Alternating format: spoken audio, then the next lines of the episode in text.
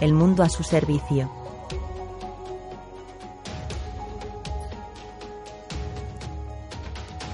Por Neville Goddard.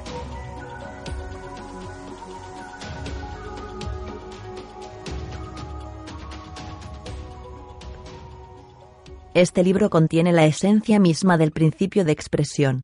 Si lo hubiera querido, me habría expandido en un libro de varios cientos de páginas, pero tal amplitud hubiera enmascarado el verdadero propósito del libro. Los decretos, para ser efectivos, deben ser lo más cortos posible, el mayor decreto jamás dado se encuentra en la simplicidad de las palabras. Y Dios dijo, hágase la luz. Manteniendo este principio usted, lector, encontrará en estas pocas páginas la verdad tal como me fue revelada. ¿Puede el hombre decretar una cosa, y hacer que ella se vuelva realidad? Definitivamente sí. El hombre siempre ha decretado aquello que ha aparecido en su mundo, está hoy decretando lo que aparece y continuará haciéndolo hasta tanto él sea consciente de ser el hombre. Nunca nada ha aparecido en el mundo del hombre sin que haya sido decretado por él mismo. Usted puede negar esto, pero trate de desmentirlo, y no podrá hacerlo, pues el resultado de decretar se basa en un principio incambiable. Usted no ordena que las cosas aparezcan en su realidad mediante afirmaciones audibles, ni vanas repeticiones, pues estas muy frecuentemente son confirmaciones de lo opuesto a lo buscado. Los decretos siempre se hacen en la conciencia. Es decir, cada hombre es consciente de ser aquello que se ha decretado para sí mismo ser. Cuando la Biblia se lee bajo esta perspectiva, usted hallará que se trata del más grande libro científico jamás escrito. En vez de mirarla como el registro histórico de una civilización antigua, o como la insólita biografía de Jesús, véala como un gran drama psicológico que ocurre en la conciencia del ser humano. Apropiese de su significado, y súbitamente su vida se transformará, de atravesar los desiertos de Egipto a llegar a la tierra prometida de Canaán. Todos seguramente estarán de acuerdo en el hecho de que todas las cosas fueron hechas por Dios, y que sin Él nada de lo que está hecho hubiera sido. Pero en lo que sí no nos hemos puesto de acuerdo los hombres es en la identidad de Dios. Todas las iglesias y los pastores del mundo están en desacuerdo sobre la identidad y la verdadera naturaleza de Dios. La Biblia prueba, sin sombra de duda, que Moisés y los profetas estaban completamente de acuerdo en cuanto a la identidad y naturaleza de Dios. Y la vida y las enseñanzas de Jesús están de acuerdo con los conceptos del Antiguo Testamento. Moisés encontró que Dios es la conciencia de ser del hombre, cuando declaró estas pequeñas y tan mal entendidas palabras. Yo soy, me ha enviado a ustedes. Y David cantaba en sus salmos, Aquíétate, y sabe que yo soy Dios. Isaías declaró, Yo soy el Señor, y nadie más hay. No hay otro Dios a mi lado. De esto les informo, pues hasta ahora ustedes no me han conocido. Yo hago la luz, y creo la oscuridad. Yo hago la paz y creo el mal. Yo, el Señor, hago todo esto. La conciencia de ser, considerada como Dios, es establecida cientos de veces en el Nuevo Testamento. Para mencionar solo algunas citas. Yo soy el pastor, yo soy la puerta. Yo soy la resurrección y la vida. Yo soy el camino, yo soy el alfa y la omega. Yo soy el principio y el fin. ¿Quién dicen ustedes que yo soy? Jesús no dijo, yo, Jesús, soy la puerta. Yo Jesús, soy el camino, ni tampoco dijo. ¿Quién dicen ustedes que yo, Jesús, soy? Es claro que quería decir que la conciencia de ser, yo soy, es el camino. La conciencia de ser es la puerta a través de la cual todas las manifestaciones de la vida se plasman en el mundo de la forma. La conciencia es el poder resucitador. Resucita aquello que el hombre es consciente de ser. El hombre siempre está manifestando en la realidad aquello de lo cual tiene conciencia de ser. Esta es la gran verdad que lo hace libre, y en consecuencia el hombre siempre se encuentra autoesclavizado, o autoliberado. Si usted, lector, deja a un lado todas sus viejas creencias sobre un Dios que está separado de usted, y acepta que Dios es su propia conciencia de ser, como Jesús y los profetas lo hicieron, usted transformará su mundo con la seguridad de que yo y mi Padre somos uno. Esta aseveración, yo y mi Padre somos uno, pero mi Padre es más grande que yo, parece ser muy confusa. Pero interpretada bajo la perspectiva que acabamos de establecer sobre la identidad de Dios, usted la encontrará muy reveladora. La conciencia, siendo Dios, es como el Padre. Aquello de lo cual usted es consciente de ser, es el Hijo, dando testimonio de su Padre. Es como el inventor y sus invenciones. El inventor es más grande que sus invenciones, pero permanece unido con ellas. Por ejemplo, antes de que usted sea consciente de ser un hombre, primero es consciente de ser. Después es consciente de ser un hombre. Aunque usted sigue siendo aquel que concibe, más grande que su concepción. Jesús descubrió esta gloriosa verdad y declaró que él mismo es uno con Dios. No con un Dios hecho a la manera del hombre. Él nunca reconoció a este tipo de Dios. Él dijo, si alguna vez alguien viene diciendo, mira aquí o allí, no le crean, pues el reino de Dios está dentro de ustedes. El cielo está dentro de cada uno de ustedes. En consecuencia, cuando se dice que Él ascendió junto a su Padre, se quiso decir que Él elevó su estado de conciencia al punto en que era consciente de ser, trascendiendo así las limitaciones de su anterior conciencia de sí mismo, llamado Jesús. En la conciencia de ser todas las cosas son posibles. Él dijo, decretarás una cosa, y ella se realizará. Este es su decreto, elevarse en la conciencia hasta la naturaleza de aquello que se desea. Como él lo expresó, y si yo fuere levantado, traeré conmigo toda la humanidad. Si yo soy elevado en conciencia a la naturaleza misma de las cosas deseadas, traeré a manifestación lo deseado dentro de mí, pues él establece, nadie viene a mí a menos que el Padre en mí lo traiga y yo y mi Padre somos uno. En consecuencia, la conciencia es el Padre que trae las manifestaciones de la vida hacia usted. En la conciencia de ser todas las cosas son posibles, Él lo dijo. Decretarás algo, y tal se hará. Y esta es su forma de decretar, elevar el estado de conciencia hasta la naturaleza misma de aquello que se desea. Usted está en este preciso momento, trayendo hasta su realidad aquello de lo cual es consciente de ser. Ahora, puede notar el significado de os es necesario nacer de nuevo. Si usted no está satisfecho con las expresiones actuales de su vida, la única forma de cambiarlas es apartar su atención de aquello que le parece real, y elevar su estado de conciencia a aquello que desea ser. No se puede servir a dos amos. Entonces, apartar la atención de un estado y centrarla en uno nuevo, es morir al primero y vivir para el nuevo. La pregunta. ¿Quién dice usted que yo soy? no está dirigida a un hombre llamado Pedro por alguien llamado Jesús. Esta es una pregunta eterna dirigida por uno mismo a su propio verdadero ser. En otras palabras, ¿quién dice usted que es usted?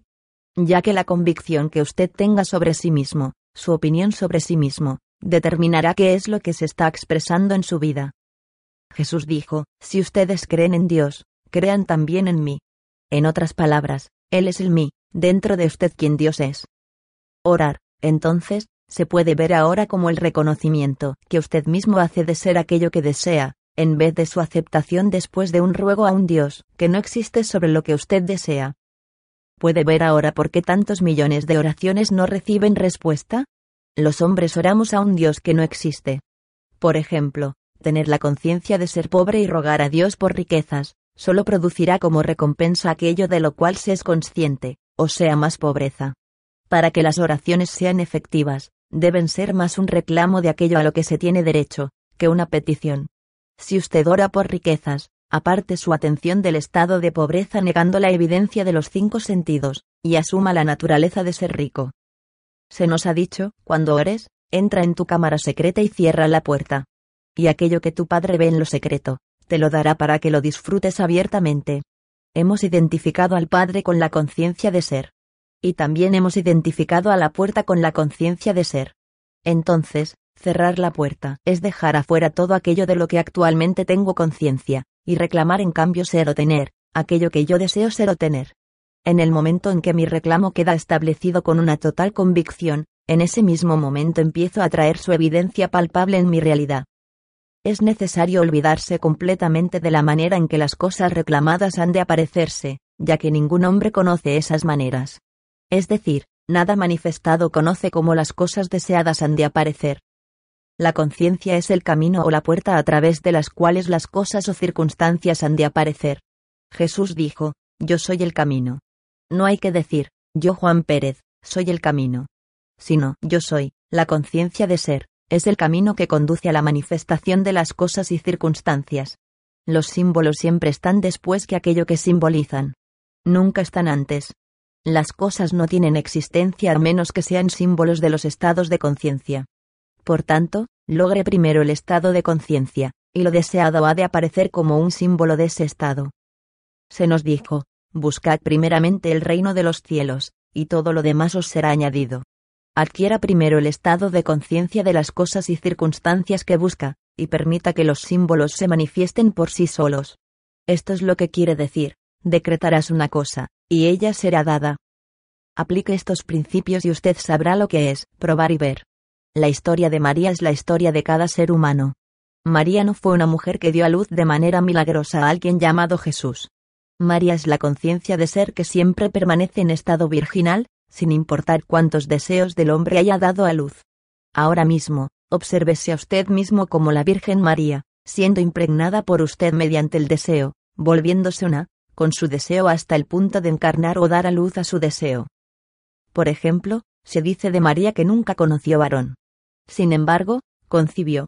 Es decir, que usted, Juan Pérez, no tiene ninguna razón para creer que su deseo es posible, pero habiendo encontrado que su conciencia de ser es Dios, hace de esta conciencia su esposo y concibe un niño, la manifestación del Señor, pues tu Creador es tu Señor. El Señor de las huestes es su nombre. El Señor Dios de toda la tierra, así será llamado. Su ideal o ambición es esta concepción, y la primera instrucción a darle es, ve, y no le digas a nadie. Es decir, con nadie comente sus deseos y ambiciones, pues lo más seguro es que los otros hagan eco de sus temores actuales. El secreto es la primera ley a observar para la realización de sus deseos. La segunda ley, como se nos dijo en la historia de María, es magnificar al Señor. Hemos identificado al Señor con nuestra conciencia de ser. Por tanto, magnificar al Señor es valorizar o expandir el actual concepto de uno mismo, hasta un punto en que esta valoración se vuelva natural. Cuando se alcanza esta naturalidad, usted da a luz, llegando a ser aquello con lo que usted es uno en su conciencia. La historia de la creación se nos ha entregado compendiada en el primer capítulo de Juan. En el principio era el verbo. Ahora, este mismo instante, es el principio mencionado. Es el principio de un deseo. El verbo es el deseo nadando alrededor de su conciencia, buscando su manifestación. El deseo carece de realidad alguna, puesto que la conciencia de ser es la única realidad. Las cosas existen solo en la medida en que yo soy consciente de ser ellas. Por tanto, para realizar nuestros deseos, debemos aplicar la segunda parte del primer verso de Juan. Es decir, y el verbo estaba con Dios, la palabra, el verbo, el deseo, debe fijarse o unirse con la conciencia para que se vuelva una realidad. La conciencia se convierte en la conciencia de ser la cosa deseada, clavándose a sí misma en la forma o concepción, y dando vida en su concepción, o resucitando aquello que en el momento era un deseo muerto o no cumplido. Dos se pondrán de acuerdo sobre cualquier cosa, y ella será establecida en la tierra. Este acuerdo no es entre personas. Es entre la conciencia y el objeto deseado. Usted es ahora consciente de ser, y entonces ahora se dice, sin usar palabras audibles, yo soy. Ahora, si es un óptimo estado de salud el que usted desea lograr, usted empieza a sentirse completamente saludable. Y en el instante en que el sentimiento de yo soy saludable se logra, dos se han puesto de acuerdo. Es decir, yo soy, y salud, han acordado ser uno y este acuerdo siempre resulta en el nacimiento de un niño, que es el objeto del acuerdo, en este caso, la salud y puesto que yo hice el acuerdo, yo expreso lo acordado. Ve ahora por qué Moisés estableció, yo soy, me ha enviado. ¿Qué otro ser, aparte de, yo soy, podría enviarle a usted la manifestación? Ninguno, porque, yo soy el camino, delante de mí no hay nadie más. Si usted toma las alas del amanecer y vuela a lugares indescriptibles o si usted establece su aposento en el infierno, siempre será consciente de ser, Usted siempre es puesto en expresión por su conciencia y su expresión es siempre aquello de lo cual usted es consciente de ser. De nuevo, Moisés estableció, yo soy el que yo soy. Ahora, aquí hay algo para que siempre lo tengamos presente. No se puede echar vino nuevo en odres viejos, ni se pueden remendar vestiduras viejas con parches nuevos de tela. Es decir, usted no puede traer a su nuevo estado de conciencia ningún aspecto del viejo hombre. Todas sus creencias, temores y limitaciones actuales son cargas pesadas que lo amarran a su actual nivel de conciencia. Si quiere trascender este nivel, debe abandonar definitivamente todo con respecto a su concepto de sí mismo actual. Para hacer esto, aparte su atención de todos sus problemas y limitaciones presentes e imprégnese de la sensación de ser. Es decir, digas en silencio pero con mucho sentimiento, yo soy. Que este estado de conciencia sea totalmente incondicionado.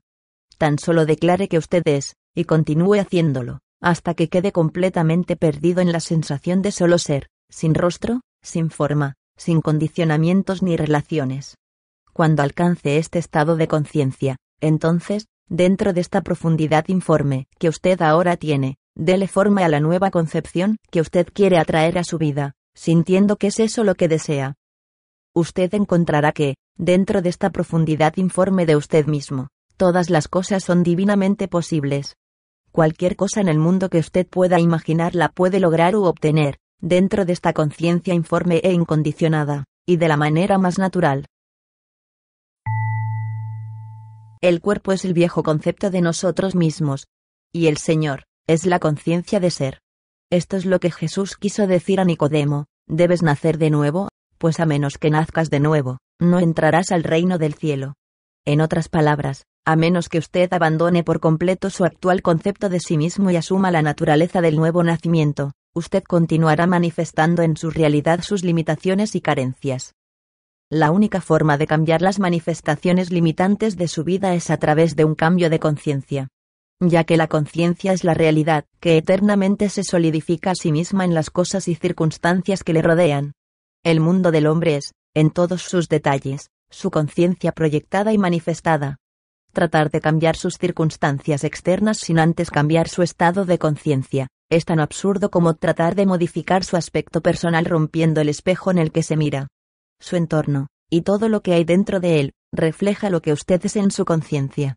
Y en la medida en que usted siga con su estado actual de conciencia, lo que sigue manifestando ha de ser igual. Sabiendo lo anterior, comience ahora mismo a revalorarse, el hombre se ha calificado a sí mismo con muy poco valor. En el libro de números, usted puede leer lo siguiente. En aquellos días había gigantes en la tierra. Y nosotros éramos, en nuestro propio sentir, como saltamontes. Y a la vista de ellos, éramos como saltamontes. Esto no se refiere a un tiempo remoto en que había hombres con estatura de gigantes. Hoy es el día, el eterno ahora en que las condiciones que le rodean, han alcanzado la apariencia de gigantes, falta de empleo, las armas del enemigo, sus problemas y todo aquello que parece amenazarle, y esos son los gigantes que le hacen sentir como pequeños saltamontes.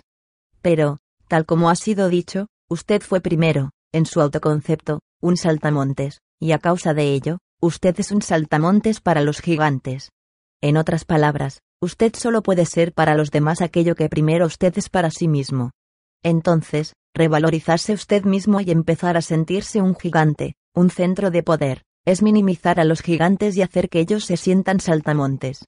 Despierte al gran poder que usted representa, no como hombre, sino como su verdadero ser, sin rostro, sin forma, y libre de todos los condicionamientos y limitaciones en los que el usted humano se encuentra aprisionado. Yo soy el buen pastor y conozco mis ovejas, y ellas me conocen. Mis ovejas oyen mi voz y yo las conozco y ellas me siguen. La conciencia de ser es el buen pastor, lo que yo soy consciente de ser es la oveja, que me sigue.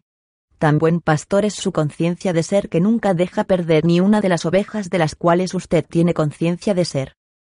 La afirmación, yo soy, es la puerta abierta para que todo lo que yo soy ingrese.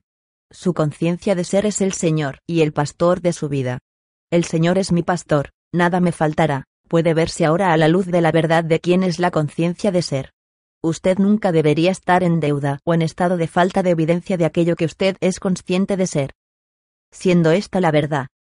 ¿Por qué no volverse consciente de ser grande? Amoroso, saludable, abundante, y todos los atributos que usted admira? Es tan fácil poseer la conciencia de estas cualidades como lo es de poseer sus contrarios, pues usted no tiene su conciencia presente como resultado de su mundo. Al contrario, su mundo es lo que es a causa de su conciencia presente. Simple. ¿Verdad? Demasiado simple para la mente humana que siempre trata de complicarlo todo. Pablo dijo de este principio, es para los griegos o la sabiduría de este mundo, estupidez. Y para los judíos o los buscadores de señales, la piedra de estorbo. Con el resultado de que el hombre permanece andando en la oscuridad en vez de despertar al magno ser que él es. El hombre, que siempre ha adorado las imágenes de su propia creación, encontrará que esta revelación es una blasfemia, ya que sus conceptos de un Dios aparte de sí mismo siempre pululan muerte.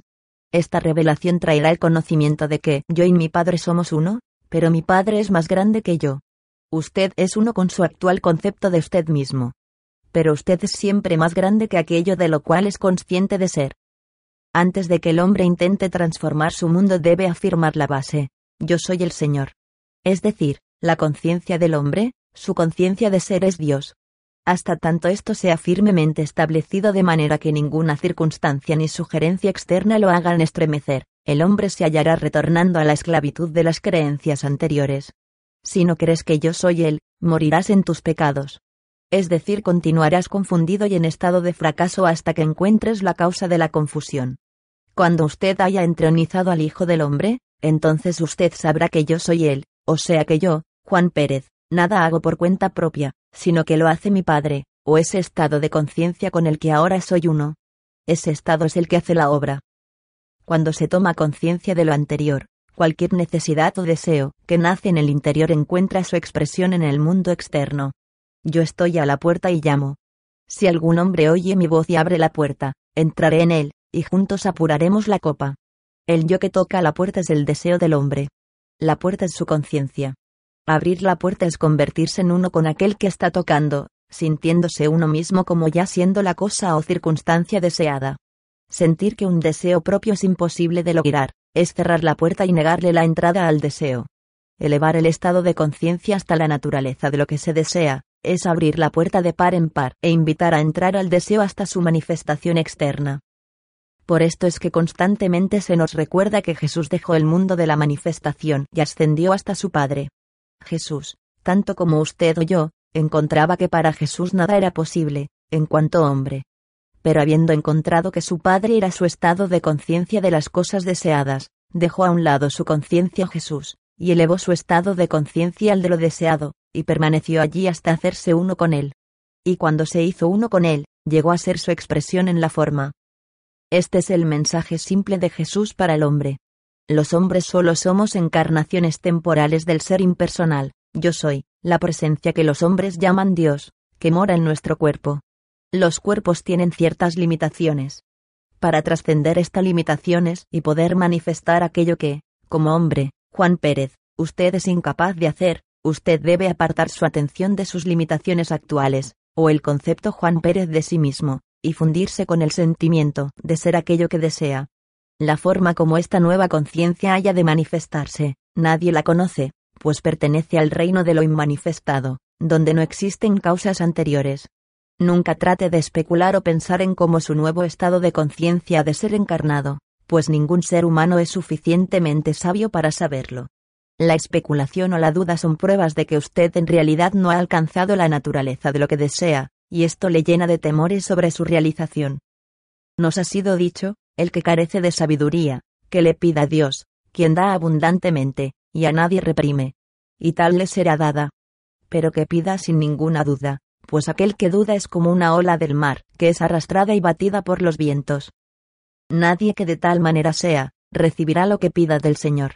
Usted ya sabe por qué se ha hecho tal aseveración, pues solo sobre la roca de la fe pueden los deseos establecerse con firmeza. Si usted no tiene la conciencia de lo que desea, aún carece de la roca firme para plantar la manifestación. Una prueba de esta conciencia firmemente establecida se nos da en las palabras, gracias Padre. Cuando usted llega al gozo del agradecimiento en el grado en que se siente agradecido por haber recibido lo que aún no es detectado por sus sentidos, es muestra de que definitivamente ha llegado a ser uno en conciencia con aquello por lo cual da las gracias. Dios, su conciencia de ser, no puede ser burlado. Usted siempre está recibiendo aquello de lo que es consciente de ser, y nadie da gracias por algo que no ha recibido. Gracias Padre, no es, como se usa actualmente por muchos, una especie de fórmula mágica. Usted nunca necesita pronunciar en voz alta las palabras, gracias Padre. Aplicando los principios que hemos aprendido, si usted realmente ha elevado su conciencia al nivel unirse con lo deseado, habrá en su interior un sentimiento de gozo y agradecimiento, siempre interno, que no necesita la expresión hablada.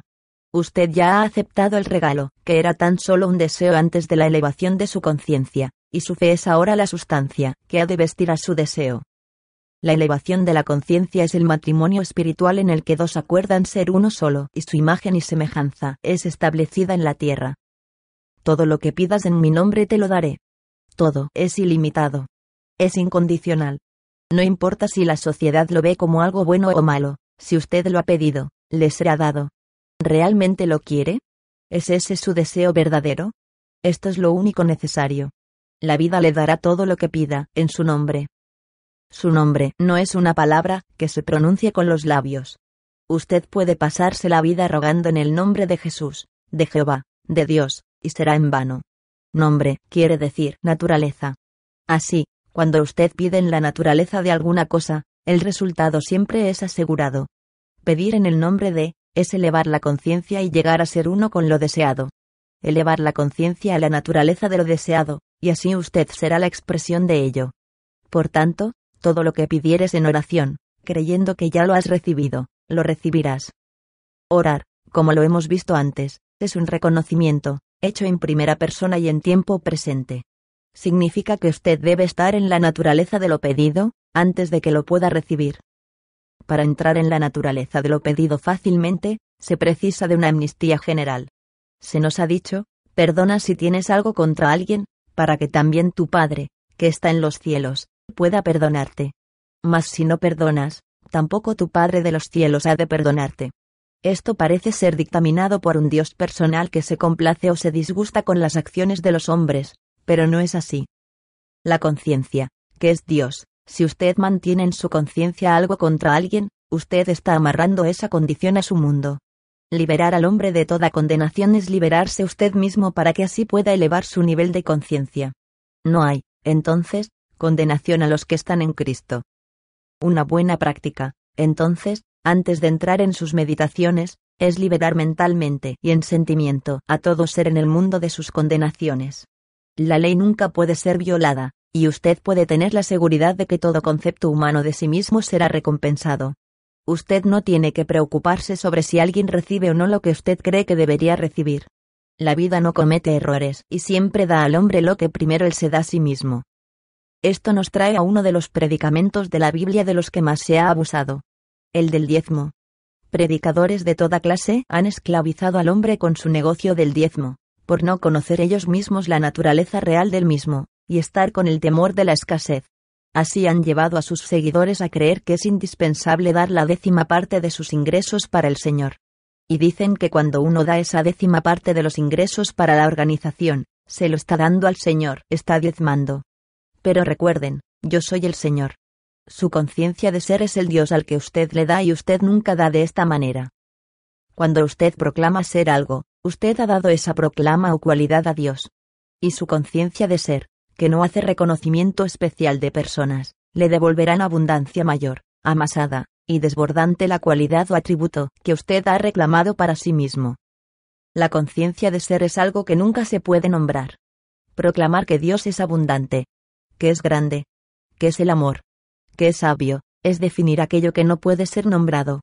Porque Dios es lo que nunca puede ser mencionado, la palabra disminuye y limita. Diezmar es necesario y usted diezma con Dios. Pero de ahora en adelante, dé al único Dios, y véase como diezmándole las cualidades suyas que usted quiere manifestar en la tierra, sean salud, riqueza, abundancia, amor, sabiduría, Nunca especule sobre cómo han de manifestarse estas cualidades o peticiones, porque la vida conoce maneras de las que usted, como hombre, no tiene ni idea. Todas sus maneras hacen referencia a lo manifestado en el pasado.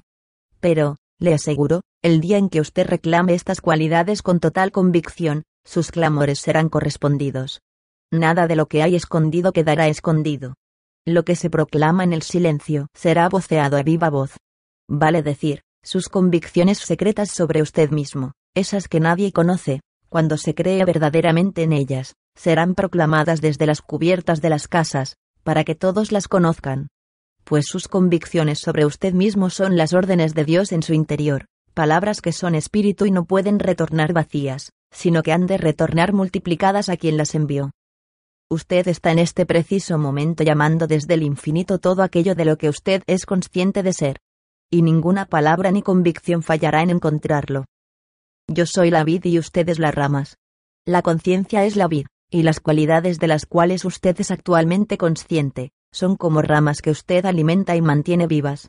Así como una rama no vive a menos que esté arraigada en la vid, las cosas y circunstancias no viven a menos que usted las alimente siendo consciente de ellas. Así como una rama se marchita y finalmente muere si la savia de la vid deja de fluir hacia ella, las cosas y circunstancias de su mundo pasarán si usted deja de poner su atención en ellas, porque su atención es la savia, que las mantiene vivas y las sostiene en actividad de manifestación. Para disolver un problema, que hoy se encuentra en las apariencias de su vida, todo lo que hay que hacer es quitar su atención de él. Independientemente de lo que digan sus cinco sentidos, retire su conciencia del problema. Sea indiferente y empiece a sentirse exactamente como se sentiría si la solución ya hubiera aparecido. Por ejemplo, si usted está en prisión, nadie tiene que decirle que desee la libertad. La libertad, o mejor, el deseo de libertad, nacerá espontáneamente. Entonces, quite su atención del hecho de estar en prisión y comience a sentirse libre. Siéntalo hasta el punto en que sea algo natural, y las barras de la prisión se disolverán. Aplique este mismo principio a cualquier problema. He visto a muchas personas que estaban endeudadas hasta las orejas aplicar los principios aquí expuestos, remover sus montañosas deudas en un abrir y cerrar de ojos. He visto a muchos desahuciados por sus médicos, apartar su atención del problema de salud, y empezar a sentirse perfectamente bien sin importar las circunstancias externas, y de pronto retornando a estados óptimos de salud. Su respuesta a ¿Quién dicen ustedes que yo soy? siempre determina lo que se proyecta en su vida. En la medida en que usted sea consciente de estar aprisionado o enfermo, o pobre, en esa medida continuará experimentando esos estados en su realidad. Cuando el hombre se dé cuenta de que él es ahora aquello que está buscando y comience a proclamarlo con convicción, tendrá las pruebas de su clamor. La evidencia se da en las palabras. ¿A quién buscan? Y ellos contestaron, a Jesús. Él entonces les dijo, Yo soy él. Jesús, aquí significa salvación o salvador. Usted está buscando ser salvado de aquello que no es su problema. Yo soy, es quien le salvará. Si usted tiene hambre, su salvador es la comida. Si está en pobreza, las riquezas le salvan. Si está en prisión, la libertad es su Salvador. Si está enfermo, no será alguien llamado Jesús quien ha de salvarle, sino la salud. Por tanto, clame, yo soy Él, o en otras palabras, clame que usted es aquello que desea. Clámelo en la conciencia, no con palabras, y la conciencia le retribuirá su clamor. Se nos ha dicho, me encontrarán cuando me sientan. Pues bien, sentir la cualidad en la conciencia hasta que usted sienta que es aquello que desea. Cuando usted se pierde en el sentimiento de ser su deseo, la cualidad buscada se manifestará en su mundo. Usted es sanado de su problema cuando usted toca la solución correspondiente. ¿Quién me ha tocado? Porque he percibido que la virtud ha salido de mí. Sí, el día en que usted toque este ser dentro de usted, sintiendo que ha sido curado o sanado, las virtudes o cualidades correrán a través de su ser, y se solidificarán a sí mismas en su mundo para su beneficio y el de los demás. Se ha dicho, si crees en Dios, cree también en mí, porque yo soy Él. Tenga la fe de Dios. Él se hizo uno con Dios y no escatimó a hacer las obras de Dios. Vaya usted y haga lo mismo. Sí, empiece a creer en su conciencia, en su conciencia de ser, que es Dios. Reclame para usted todos los atributos que hasta ahora usted le ha atribuido a un Dios externo, y empezará a manifestar esos atributos en su vida. Porque yo no soy un Dios lejano, Estoy más cerca de ti que tus manos y tus pies, más cerca que tu propia respiración. Yo soy es su conciencia de ser. Yo soy es aquello en lo cual todo lo que tenga conciencia de ser ha de empezar y de terminar.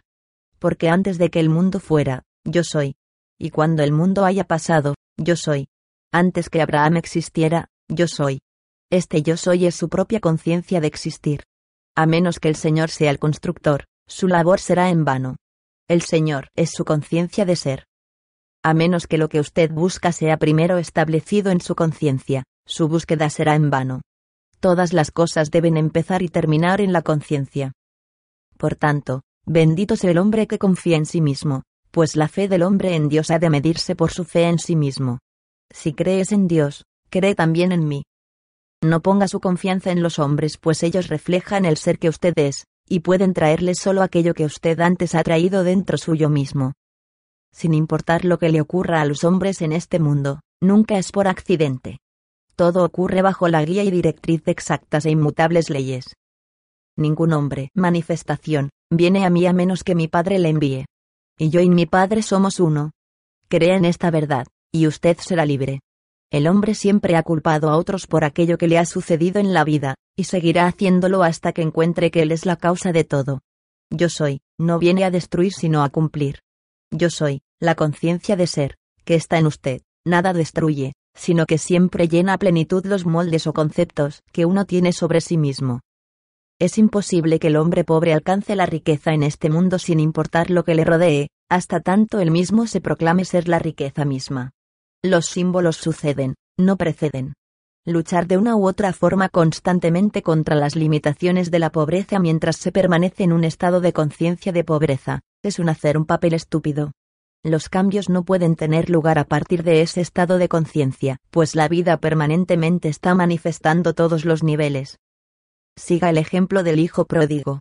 Dese cuenta de que usted, usted mismo produjo su condición de abandono y carencia, y tome la decisión dentro de usted, de elevarse a un nivel en el cual las riquezas y comodidades le esperan por derecho propio. No hubo condenación alguna para el hijo pródigo cuando él tuvo el coraje de reclamar su herencia para sí. Los demás nos condenarán solo mientras nosotros mismos nos sigamos condenando.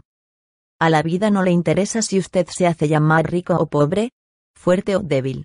Ella eternamente le recompensará con lo que usted reclame como verdadero de sí mismo. Las medidas de correcto o incorrecto pertenecen solo al hombre. Para la vida nada es correcto o incorrecto. Como dijo Pablo a los romanos, y he sido persuadido por el Señor Jesús que nada hay impuro en sí mismo, pero para aquel que tenga algo en estima de impureza, le será impuro. Deje ya de preguntarse si usted es digno o indigno de recibir aquello que desea. Usted, como hombre, no ha creado el deseo. Sus deseos siempre son implantados en su interior por aquello que ahora usted proclama ser. Cuando un hombre tiene hambre, automáticamente, sin pensar, desea alimentación. Cuando está en prisión, automáticamente desea libertad. Sus deseos contienen en sí mismos los planes para su autoexpresión.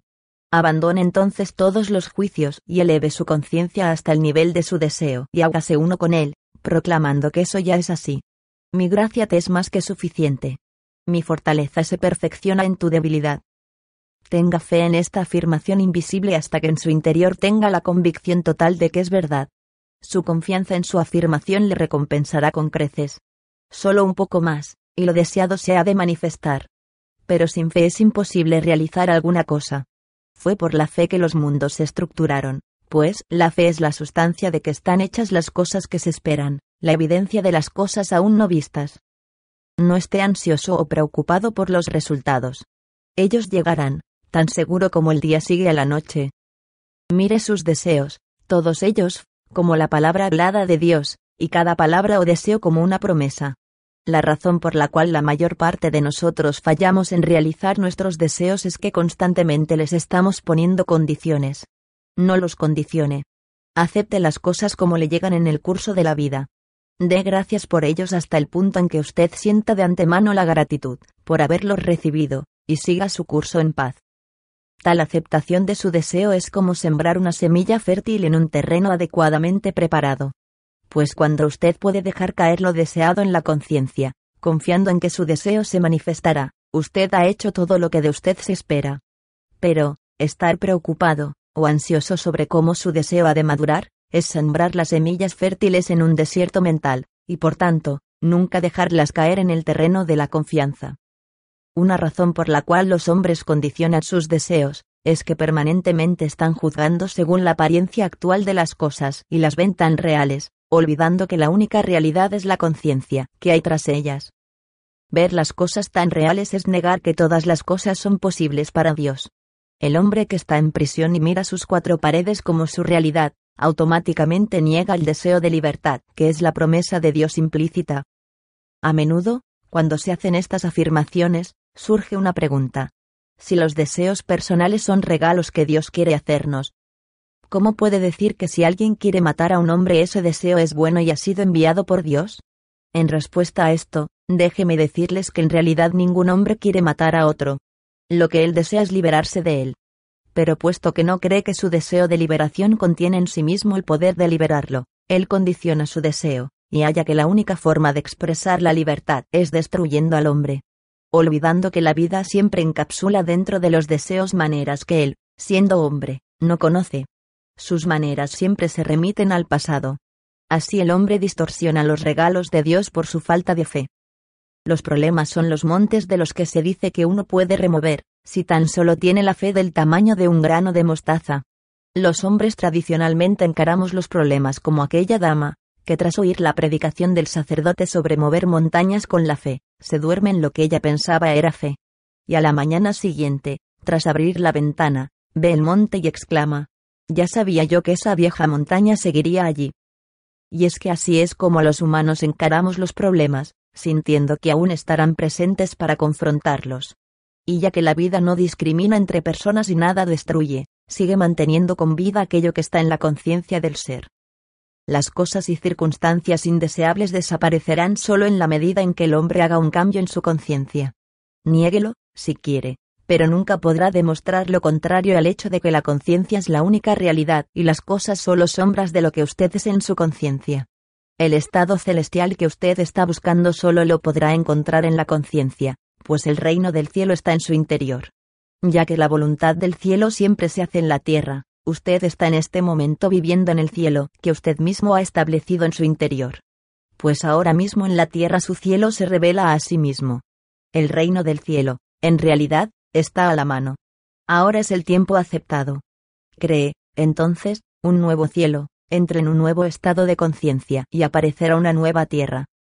Las cosas viejas pasarán. No serán recordadas ni vendrán a la mente nunca más. Porque, observen, yo, su conciencia, vengo rápido y mi recompensa está conmigo.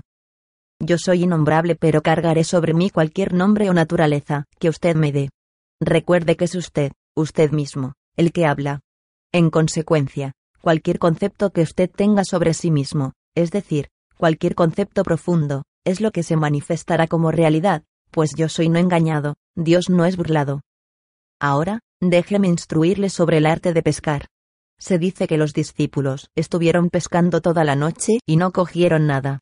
Entonces Jesús entró en escena y les dijo que echaran nuevamente sus redes en las mismas aguas en que habían fracasado anteriormente, y esta vez las redes estuvieron repletas de peces. Esta historia está teniendo lugar en el mundo actual dentro de usted, el lector. Pues usted tiene dentro de sí mismo todos los elementos necesarios para ir de pesca. Pero hasta tanto no encuentre que Jesucristo, que es su conciencia de ser, es el Señor, su pesca será, como la de los discípulos, en la oscuridad de la noche humana. Es decir, usted saldrá a pescar cosas pensando que las cosas son reales y lo hará con herramientas humanas, que requieren lucha y esfuerzo, tratando de contactar a este o aquel, tratando de presionar a una persona o a otra. Y todo este esfuerzo será en vano. Pero cuando usted encuentre que su conciencia de ser, suyo soy, es el Cristo Jesús, usted le dejará a él dirigir la pesca.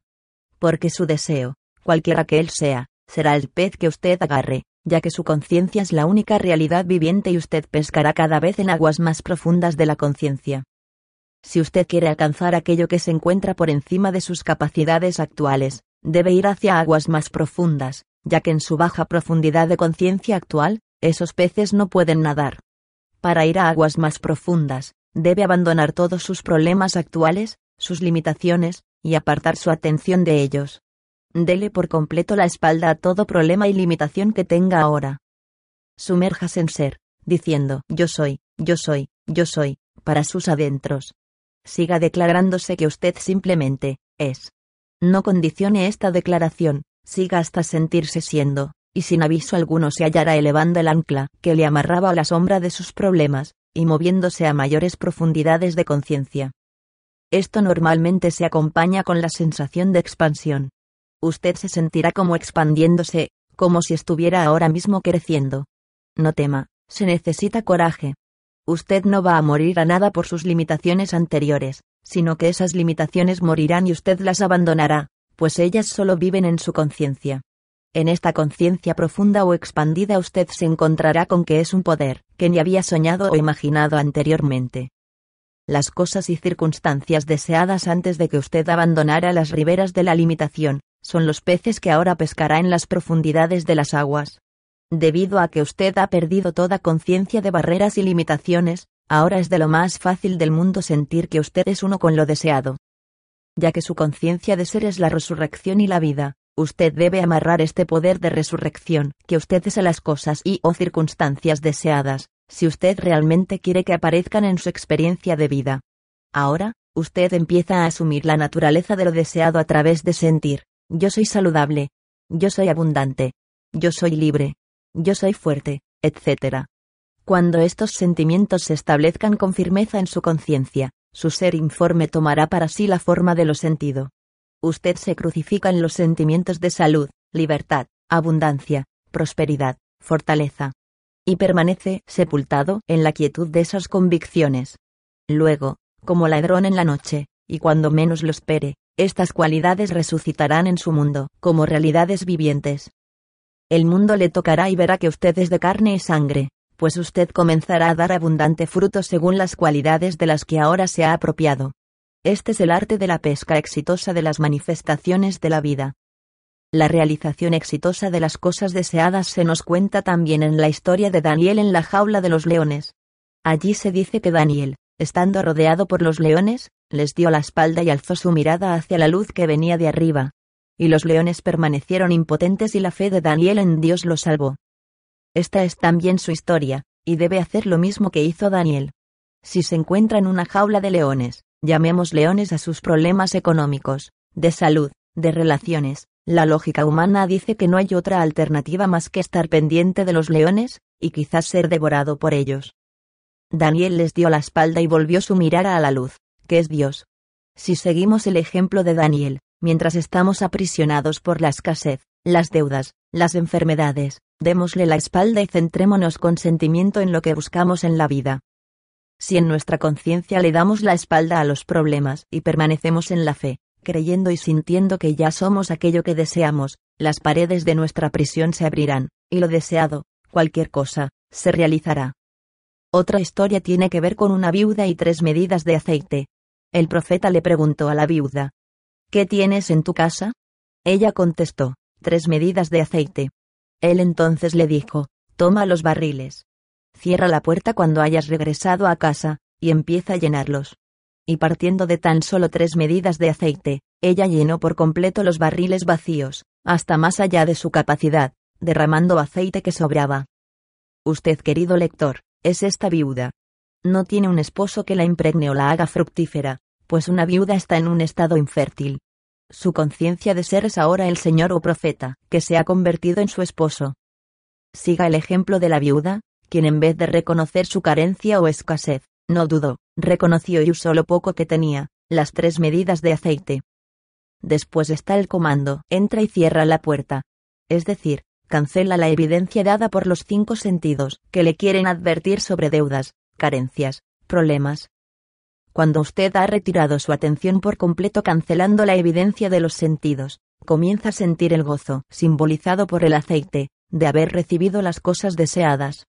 Cuando se establece tal acuerdo en su interior de manera que dudas y temores han desaparecido, entonces, usted también llenará todas las medidas vacías de su vida y tendrá en tal abundancia como para dar a otros. Reconocer es el poder que obra la magia en el mundo. Todos los estados que usted anteriormente ha reconocido, los ha encarnado. Lo que usted está reconociendo como verdadero en usted hoy, es lo que está experimentando. Sea, entonces, como la viuda, y reconozca el gozo, sin importar qué tan pequeño sea el reconocimiento al principio, y será entonces generosamente recompensado, con la magnificación de todo aquello que usted es consciente de ser. Yo soy el Señor Dios, que te sacó de la tierra de Egipto, y te apartó de la esclavitud. No tendrás otros dioses delante de mí. Qué gloriosa revelación, su conciencia de ser, ahora es revelada como Dios el Señor. Vamos, despierte de su sueño de estar en prisión. Dese cuenta de que la tierra es suya, y por tanto la plenitud, el mundo, y todo lo que en él habita. Usted está tan atrapado en la creencia de que usted es un hombre, que ha olvidado el glorioso ser que es. Ahora, con su memoria restablecida, decrete que lo no visto aparezca, y aparecerá, pues todas las cosas están diseñadas para responder a la voz de Dios, que es su propia conciencia de ser. El mundo está a su servicio. Fin del libro. El mundo a su servicio. Por Neville Goddard.